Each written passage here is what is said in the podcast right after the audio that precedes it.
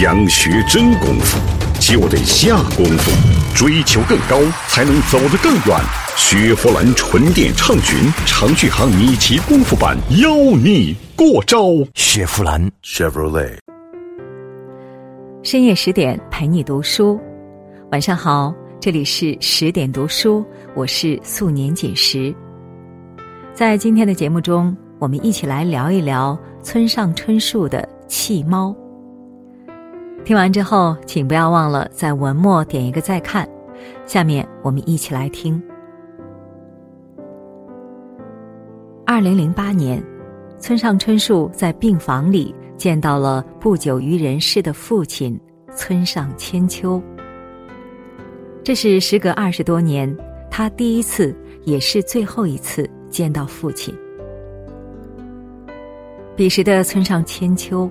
尽管意识清醒、思路清晰，但是已经被癌症和重度糖尿病折磨得骨瘦如柴。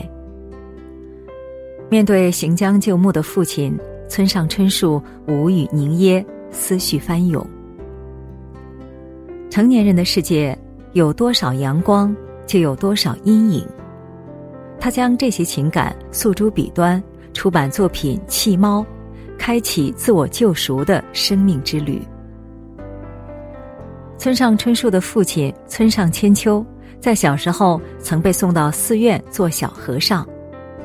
由于他无法适应新的环境，不久之后就回了家。但是被短暂遗弃的这件事，让千秋年少的心里留下了深深的伤疤。千秋长大后，学业进行到一半。就被迫去服兵役。他参加过侵华战争，所在的步兵第二十联队，正是当年攻陷南京的先头部队。在血流成河的战场上，千秋见证了中国士兵惨遭杀害的血腥场面，更体会到了战争的残酷。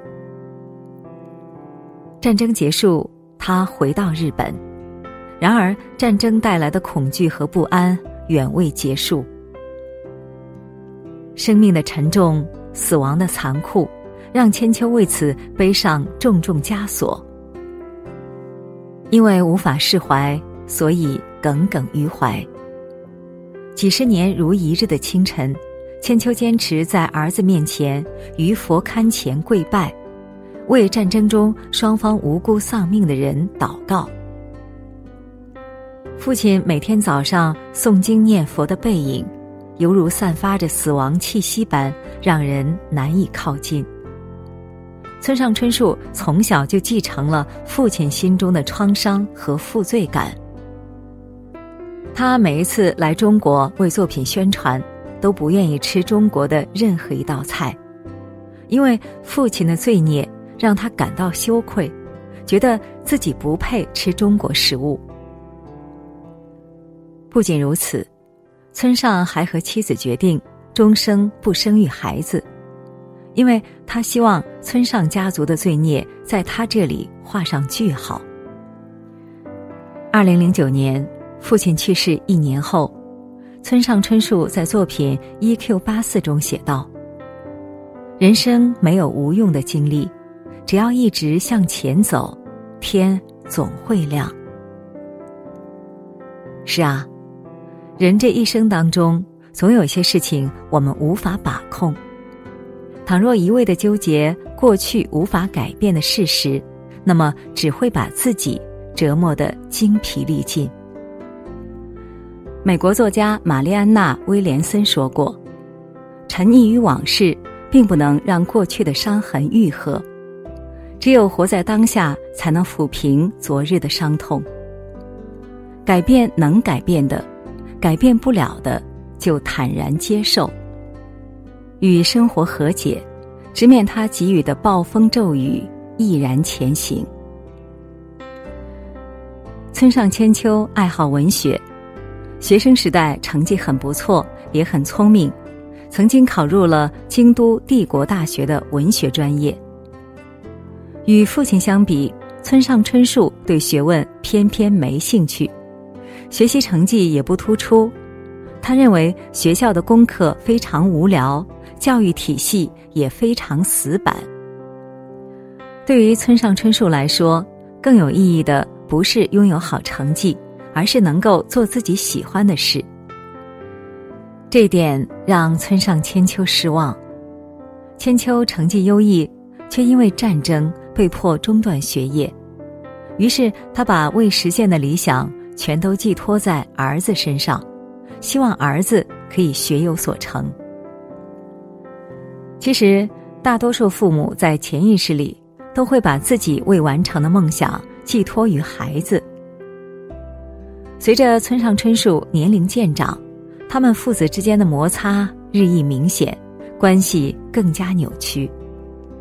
两个性格倔强的人都不会直截了当的讲明自己的想法，最后父子二人几乎决裂，有二十多年没有见面，甚至很少联系对方。二零零八年，村上千秋病逝，在他去世前，村上春树到医院看望父亲。父子二人袒露心声，达成和解。年近花甲的村上终于理解了父亲。他们的成长年代和环境不同，思维方式不同，对世界的看法也不同。在漫长的岁月里，村上春树忙于家庭工作，相比起花功夫探索和父亲的相处模式，他有更重要的事要做。种种原因造成了父子二十多年的形同陌路。那些年少时不明白的事情，此时让他豁然开朗。就像在书中写的那样，恐怕我们每个人都只能呼吸着不同时代的空气，背负着时代本身的重量活下去，也只能在时代的洪流中默默成长吧。就像现在的年轻人也正没完没了的让他们的父母那代人头疼一样，父母与子女注定是一场渐行渐远的旅程。他们不认可我们的观念，想方设法的控制，而我们也无法接受他们的想法，竭尽全力的突破和逃离。当我们在人生的泥潭中滚过一遭，才能理解父母在生命长河中的不易。